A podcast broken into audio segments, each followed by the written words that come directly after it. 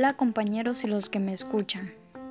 Mi nombre es Ceci Slim Morales de Sales y soy estudiante del Instituto Tecnológico del Istmo. En este capítulo te hablaré de cómo llevar una vida exitosa. Para entrar un poco en contexto sobre el tema, te explicaré qué es una vida exitosa. Existen muchas respuestas sobre qué es una vida exitosa, pero para mí, en mi punto de vista, significa actos que conllevan a una vida feliz, productiva y grande. Siempre y cuando realices algo que a ti te haga feliz, algo que a ti te motive a ser mejor cada día. Para llevar una vida exitosa debemos comprender algunos puntos que nos pueden llevar a tener una vida exitosa.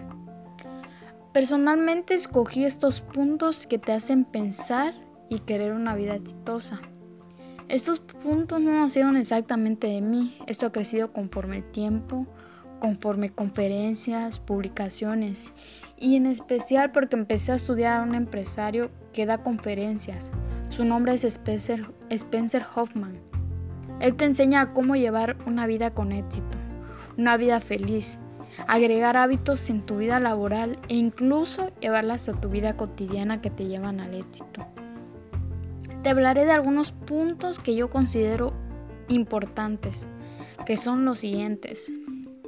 No debemos ser personas mediocres.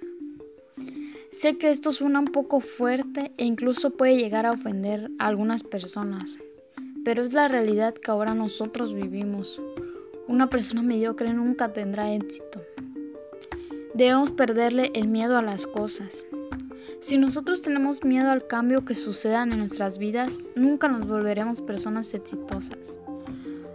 Este es uno de los puntos más importantes que es querer. Querer cambiar, querer mejorar, querer generar. Si tú quieres, nadie te puede detener. Muchas veces escuchamos el querer es poder, pero no es así. Son cosas muy distintas.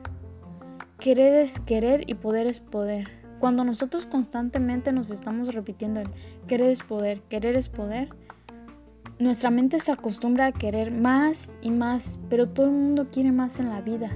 Y si te das cuenta, todo el mundo quiere, pero nadie lleva a cabo esa realidad. Entonces querer no es poder. Empecemos a trabajar en el poder, poder hacer lo que queremos, poder hacer lo que nosotros soñamos. Ese es un punto que yo considero uno de los más difíciles de realizar, que es aprender a soltar. Muchas veces nosotros como personas creemos que perdimos algo y no. Quizás la vida es Dios, es el universo, queriendo que aprendas a soltar. Te quieren enseñar a que pienses diferente, como una persona exitosa. Porque si tú no sueltas, no vas a crecer nunca.